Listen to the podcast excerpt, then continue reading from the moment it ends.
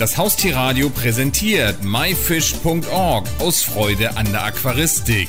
Jeden Donnerstag von 20 bis 21 Uhr berichten wir hier auf dem Haustierradio über alles Interessante aus dem Bereich Aquaristik. Heute sprechen wir mal wieder über das Thema Aquascaping und dazu haben wir am Telefon Frederik Fuß. Hallo Frederik. Ja, grüß dich, Olli. Hi. Moin, moin aus Hamburg. Genau, wir sind ja auch hoch im Norden, nur bei uns, wir sind schon wieder zu nordisch, da sagt man schon nur noch Moin, fürs Doppelte reicht es nicht. Frederik, erstmal ein bisschen zu dir. Wie bist du überhaupt zu dem Thema Fische, Aquarien, Wasser und so weiter gekommen? Also ich bin da, wie sagt man, ganz, ganz zufällig wie die Jungfrau zum Kinder gekommen. Ich hatte bis vor drei Jahren mit, mit der Aquaristik überhaupt nichts zu tun. Ähm, mittlerweile bin ich jetzt Profi-Aquascaper. Das heißt, ich habe da schon eine relativ schnelle, rasante Entwicklung äh, hinter mich. Und ähm, es war einfach so, dass ich im Internet zufällig was recherchiert habe. Ich bin dann über Bilder von meinen ersten Aquascapes äh, gestolpert. Ich kannte den Begriff vorher noch nicht mal und habe die Bilder gesehen und war total hin und weg. Also das war für mich Liebe auf den ersten Blick. Ja, dann musste ich mich notgedrungen dann doch äh, mal mit der Aquaristik beschäftigen. Ich hatte dann wirklich, wie sagt man, Blut geleckt wollte das auch gerne machen und wollte auch gerne so ein Aquarium bei mir zu Hause stehen haben. Ich habe mittlerweile mit vielen Leuten gesprochen, denen ging das halt ähnlich. Man sieht halt zuerst mal so ein Scape und dann, dann ist man halt entweder gepackt oder halt auch nicht. Die meisten lassen sich begeistern. Ja, dann musste ich halt notgedrungen recherchieren. Ich hatte von gar nichts eine Ahnung. Ich musste gucken, äh, was sind überhaupt Wasserwerte, so pH und, und, und Härtegrade und solche Geschichten. Die hatte ich noch ganz grob im Hinterkopf, so aus der Schule, aber so wirklich was mit anfangen konnte ich nicht. Ich musste mich da durchlesen und habe dann recherchiert in, in, Foren, also vorwiegend im Internet allerdings dann in Foren und halt auch äh, Bücher gelesen und äh, versucht äh, mir das, das nötige Wissen halt anzueignen. Es gibt dann halt auch Gott sei Dank hier in, in Deutschland auch äh, ganz, äh, ganz gute Foren. Also falls jemand dann nach dem Interview auch Blut geleckt haben sollte, dann würde ich empfehlen, mal auf flowgrow.de nachzuschauen. Da habe ich die, die meisten äh, Informationen rausziehen können. Und dann habe ich äh, irgendwann angefangen, 2012 mein, mein erstes Aquarium aufzubauen. Das war dann Geschenk für, für meine Tochter. Im Nachhinein wahrscheinlich doch eher ein Geschenk für mich. Ähm, allerdings habe ich mir dann Mühe gegeben. Ich habe dann geguckt, wo kriege ich die ganzen Sachen her, was brauche ich denn eigentlich. Habe mich dann todesmutig daran gewagt, einen Außenfilter erstmalig anzuschließen. Hatte natürlich tierische Angst, dass äh, mir das Ganze ausläuft und, und die ganze Wohnung vollläuft. Hat aber geklappt. Ja, und dann ging es halt los. Wir hatten dann halt ein großes Hallo am Geburtstag. Äh, es kamen Gäste, die haben sich das Aquarium auch angeschaut und waren sehr angetan und ich habe halt gemerkt, irgendwie kann ich das und, und das funktioniert und das macht mir tierisch Spaß. Und äh, dann bin ich halt dabei geblieben.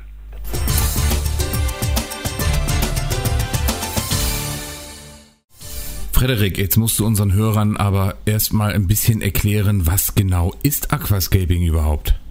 Ja, das ist eine ganz gute Frage. Ich glaube, so eine richtig feststehende Definition gibt es noch gar nicht. Wenn wir es jetzt erstmal ganz platt sagen wollen, dann ist Aquascaping so die Gestaltung von Unterwasserlandschaften im Aquarium. Es geht um quasi die Gestaltung von Traumaquarien. Jeder hat ja vielleicht so ein Bild im Kopf, so was, was jetzt ein Traumaquarium ist und wie das dann aussehen könnte. Wenn man dann vielleicht nochmal äh, irgendwelche Bilder sieht, dann kriegt man vielleicht nochmal eine konkretere Vorstellung. Jetzt ist es aber so, dass natürlich Aquascaping ist jetzt nur so ein, ein Bereich in der Aquaristik. Also es gab vorher ja auch Gestaltung in, im, im Aquarium. Es gab tolle Gesellschaftsaquarien. Es gab diese, diese Biotopbecken, Südamerika-Becken, Asienbecken oder halt auch äh, die Meerwasseraquaristik, die ja auch sehr schön aussehen kann. Der, der Unterschied ist halt, dass beim Aquascaping wirklich alles ausgelegt ist auf die Gestaltung des Beckens. Das ist schon eine richtige Kunstform eigentlich geworden. Also ich gucke jetzt halt nicht unbedingt, also wenn ich jetzt schaue, die Biotoper, da gab es ja in der Vergangenheit oder gibt es auch heute noch Leute, die, die gucken sich dann halt an, äh, Fotos, wie sieht denn ein Naturbiotop in echt aus? Also meinetwegen in Südamerika der Rio Negro. Wie sieht das da aus, wo meine Skalare wohnen? Und wie soll das für die sein, damit die sich wohlfühlen, damit die sich heimisch fühlen? Der Biotoper, im Gegensatz zum Aquascaper, versucht halt auch wirklich ein reelles Abbild der Natur zu schaffen und sich so ein Stück Natur in die heimische Stube zu holen. Und der Aquascaper, der hat sich so ein Stück weit davon gelöst, sagt halt für sich, ich möchte, dass das Becken so aussieht, dass es mir gefällt. Und für mich spielt es keine Rolle, ob die Pflanzen jetzt nun wirklich alle aus diesem einen Biotop kommen, ob das jetzt von der Natur so vorgesehen ist, dass die Wurzel nun so verläuft und dass die mit Moos bewachsen ist. Ich möchte, dass das für mich schön aussieht. Das heißt, die Ästhetik ist beim Aquascaping im Vordergrund. Heißt jetzt aber nicht, dass wir jetzt die Bedürfnisse der Tiere, die wir da halten, jetzt äh, mit Füßen treten würden oder so. Da guckt man natürlich, dass das dann auch passt.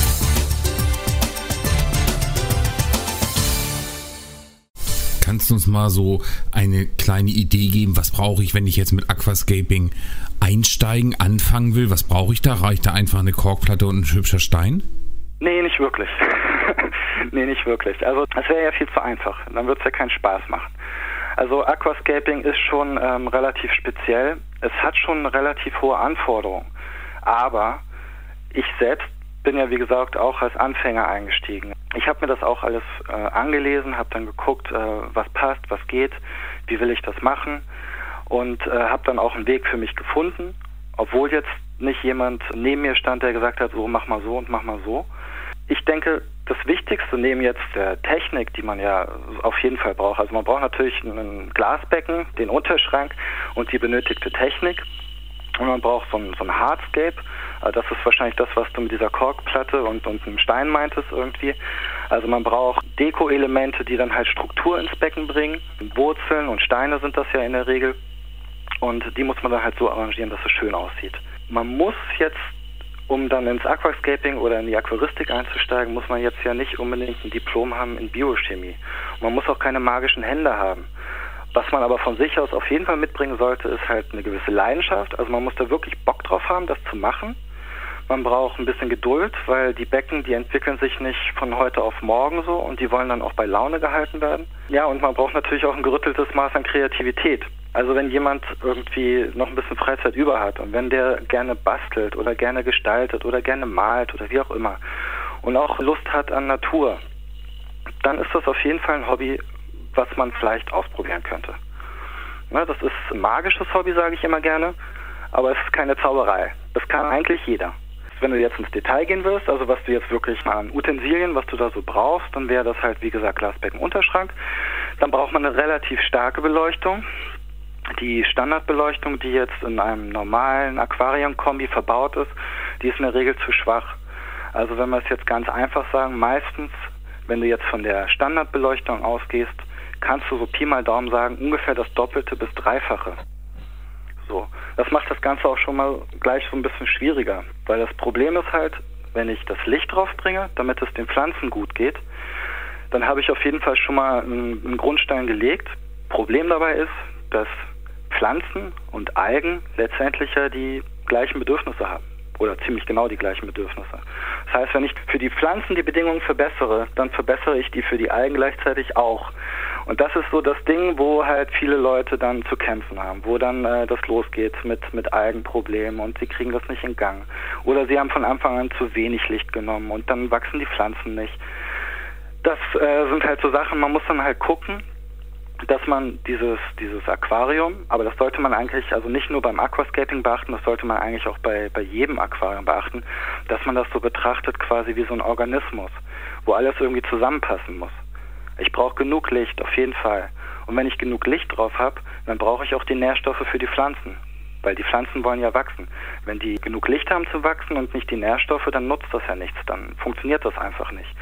Dann haben vielleicht die Algen noch das Glück, dass sie nicht so viel brauchen und die wachsen halt, aber die Pflanzen, für die reicht es halt nicht. Das sind aber halt so die Sachen, wo ich meinte vorhin, dass ich da stark recherchiert habe. Da muss man wirklich gucken, was gibt es denn für Wasserwerte, was brauchen meine Pflanzen. Ein Ding, was man auf jeden Fall in der Technik haben sollte, ist auf jeden Fall eine CO2-Anlage. Es gibt immer wieder Versuche, auch Aquascaping ohne CO2 zu betreiben. Es funktioniert aber nie so wirklich gut ist es einfach so, wir müssen halt uns auch vor Augen halten, dass die Pflanzen, die wir in unserem Becken pflegen, meistens ja auch sozusagen äh, so, so Sumpfpflanzen sind. Das heißt, die sind gewohnt, dass sie auch mit CO2 ausreichend versorgt sind. Und äh, die wachsen nun mal nicht optimal, wenn man das dann halt weglässt.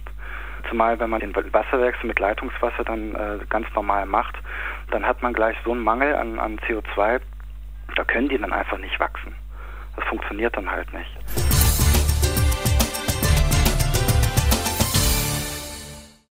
Wenn wir jetzt weiter überlegen, was brauche ich? ich brauche, wie gesagt, bestimmte Bedingungen für die Pflanzen. Das heißt, ich muss klarstellen, dass ich die Nährstoffversorgung habe. Das heißt, ich brauche auch einen Dünger. Wir nehmen einmal die CO2-Einlage, um den Kohlenstoff zu düngen, der so der wichtigste Nährstoff ist, den die Pflanzen brauchen. Und wir nehmen uns, sagen wir mal, irgendeinen Flüssigdünger unseres Vertrauens.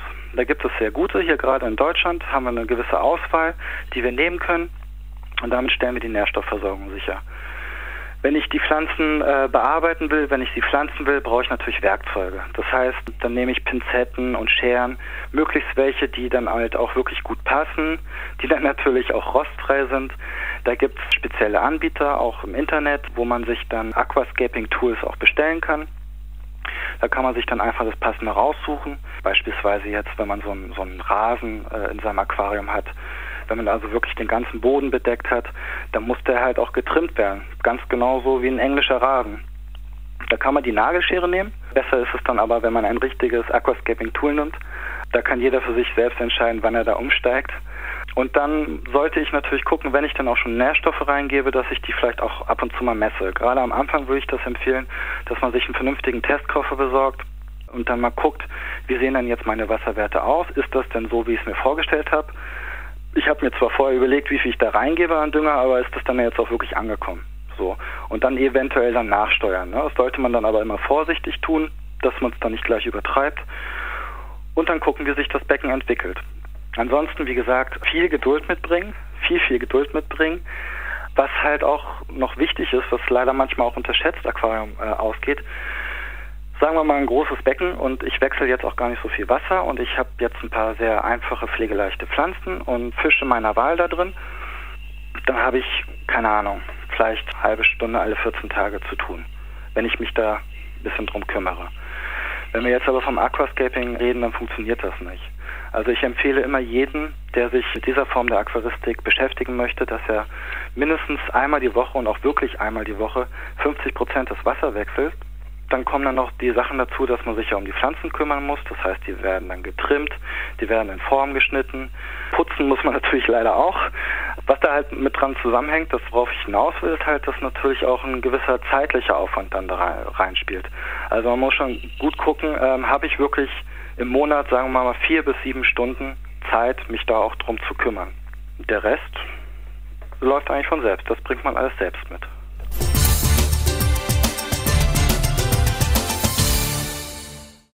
Ist Aquascaping eigentlich ein teures Hobby? Kann man das so pauschal sagen?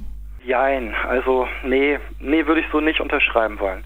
Wenn wir jetzt, jetzt mal runterbrechen auf ein äh, Standard-Gesellschaftsbecken, meinetwegen 54 Liter und äh, ich habe da, keine Ahnung, ein paar Nubien drin und, und ein paar Fische und ich habe halt diese, diese Standardkombination gekauft, dann bin ich da locker mal mit äh, 200, 300 Euro im Rennen und dann ist auch gut. So, mehr muss ich nicht bezahlen wenn man ein Schnäppchen macht, sogar weniger.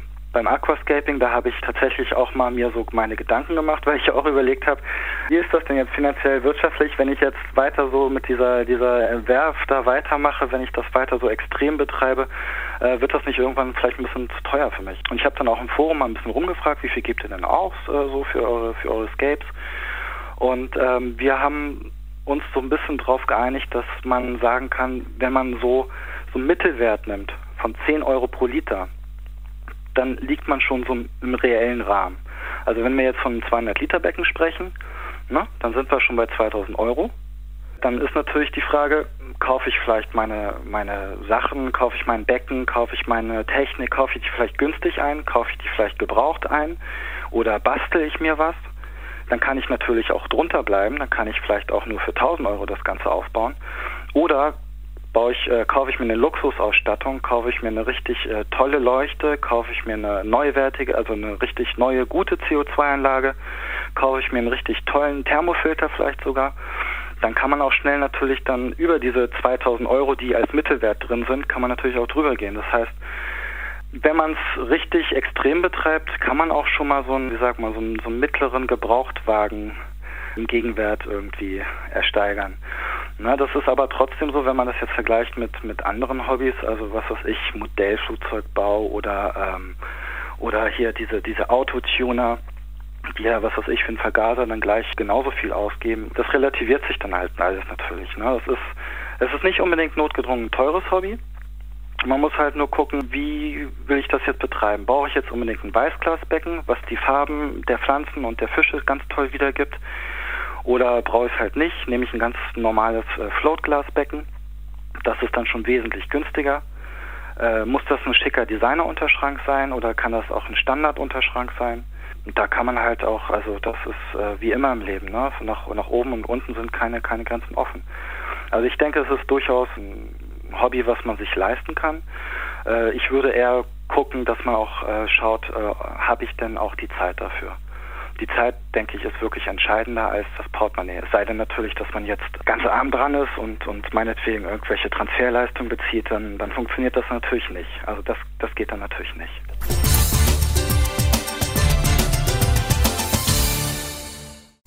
Wenn ich jetzt noch gar keine Ahnung habe, wo kann ich mir ja denn so Grundwissen ansammeln, um erstmal anzufangen? Einfach irgendein Buch kaufen? Ja, Bücher gibt es. Der Oliver Knott, den ihr ja auch schon im Interview hattet, der äh, hat ein paar Bücher geschrieben. Es gibt auch noch von anderen Autoren Bücher, die im deutschen Buchhandel zu finden sind, die tatsächlich vielleicht auch so einen gewissen Überblick einem vermitteln können, damit man erstmal weiß, worum es geht, wie es grundsätzlich funktioniert, welche Technik man braucht. Bisschen ähm, mehr in die Tiefe geht man aber eigentlich dann, wenn man sich in einem Forum beliest. Weil das sind halt ähm, Hobby-Aquarianer, die haben schon Erfahrung gesammelt, die geben ihre Erfahrung auch gerne weiter. Ich hatte vorhin schon äh, flowgrow.de äh, erwähnt, die äh, einfach auch so eine Art Wissensdatenbank haben. Das heißt, man kann über die Suchfunktion sich raussuchen, ja, welchen Bodengrund baue ich denn? Und dann findet man unter Bodengrund halt auch verschiedene Themen. Die muss man dann halt lesen. Das ist natürlich dann äh, relativ aufwendig. Kann man aber machen und ist auf jeden Fall eine sehr gute Informationsquelle. Es gibt noch ein weiteres größeres Forum hier in Deutschland, das wäre Aquascaping Community. Das kann ich auch sehr empfehlen. Das ist auch sehr anfängerfreundlich. Da wird auch einem mit, mit Rat und Tat äh, beiseite gestanden. Und dann gibt es noch äh, weitere kleinere Foren. Naturaquaristik Live fällt mir ein, wo man sich auch äh, austauscht, wo man sich mit Rat und Tat beiseite steht. Und das ist halt auch, ja, das ist eine sehr wichtige Sache, weil Aquascaping, man braucht kein, man braucht kein Diplom und man braucht jetzt keinen Aufpasser, aber man braucht wirklich auch jemanden, der einem auch, auch weiterhilft. Sei es denn, dass man jetzt sich das selber aus der, aus der Suchfunktion sucht oder dass man jemanden mal fragt. Vielleicht kennt man ja jemand oder vielleicht hat man auch das Glück, dass man bei einem Workshop ist. Es gibt ja öfters auch so, so Aquascaping-Workshops, wo ich auch welche mache, wo man dann auf Messen gehen kann oder vielleicht auch äh, im Handel, wo dann gerade so so ein Aquascaping-Tag stattfindet wo man dann die Leute, die dann diesen Workshop machen, die dann auch ansprechen kann. Du, wie machst du das denn eigentlich? Was brauche ich denn noch? Nimmst du jetzt den Bodengrund? Warum nimmst du den Bodengrund? Brauche ich den auch oder kann ich einen anderen nehmen? Und ich habe selber die Erfahrung gemacht, da war es für mich eigentlich schon zu spät, weil ich, weil ich schon angefangen hatte und alles schon gelesen hatte, aber ich habe selber auch mal das Glück gehabt, dass ich bei Adri Baumann auf dem Workshop war und habe ihn dann halt mal ausgefragt, wenn du hier Pflanzen klebst, welchen Kleber nimmst du denn und, und solche Geschichten.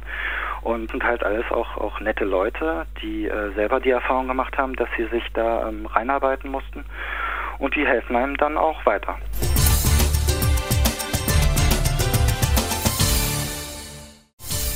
Und wo finde ich dich im Internet? Mich findest du im Moment vorwiegend auf Facebook. weil ähm, ich bin noch nicht leider noch nicht so dazu gekommen, mir eine Homepage aufzubauen. Das ist so ein bisschen der Zeitmangel, der mich im Moment rumtreibt. Ich habe auf Facebook natürlich eine persönliche Seite aufgemacht und ich habe eine Seite aufgemacht. Da findet ihr mich unter Facebook Aquarium Design. Und Aquarium Design ist jetzt eine Unternehmung, die habe ich letztes Jahr gegründet, weil ich gemerkt habe, mir macht das Hobby so viel Spaß, ich möchte das möglichst ausweiten. Und in der Wohnung ist irgendwann der Platz dann auch äh, ausgereizt gewesen. Und so habe ich dann halt die Möglichkeit, dass wenn Leute mich dann halt engagieren, dass ich bei denen das Becken aufbauen kann. Und dann habe ich meinen Spaß und kann mich austoben und werde auch netterweise noch dafür bezahlt. Und dann gehe ich nach Hause, muss mich ums Becken nicht mehr kümmern. Und der Kunde hat dann ein schön gestaltetes Becken zu Hause. Frederik Fuß zu dem wirklich spannenden Thema Aquascaping. Vielen Dank für das Interview. Ja, ich sage auch vielen Dank. Ich hoffe, einige Zuhörer haben vielleicht so ein bisschen die Lust gewonnen, sich mit dem Thema Aquascaping zu beschäftigen. Ich würde mich freuen. Falls ihr Lust gewonnen habt, ihr könnt auch gerne mal auf Facebook in meine Gruppe schauen. Es gibt eine große Community, die wir aufgebaut haben, Nordic Scapers Gruppe. Dort tauschen sich, sage ich mal, Bekanntheiten aus der internationalen Aquascaper-Szene aus mit Anfängern und das ist ein toller Austausch, es macht Spaß, es werden tolle Fotos rumgezeigt und es werden Tipps gegeben. Und so oder so wünsche ich euch viel Spaß in eurem Hobby und wünsche euch dabei viel Erfolg und bis dahin. Ciao. Das war die Sendung myfish.org aus Freude an der Aquaristik. Die gesamte Sendung gibt es natürlich auch zum Nachhören und Downloaden unter www.haustier-radio.de, dann in dem Bereich Shows und myfish.org aus Freude an der Aquaristik. Eine neue Ausgabe gibt es hier auf dem Haustierradio wieder am Donnerstag um 20 Uhr.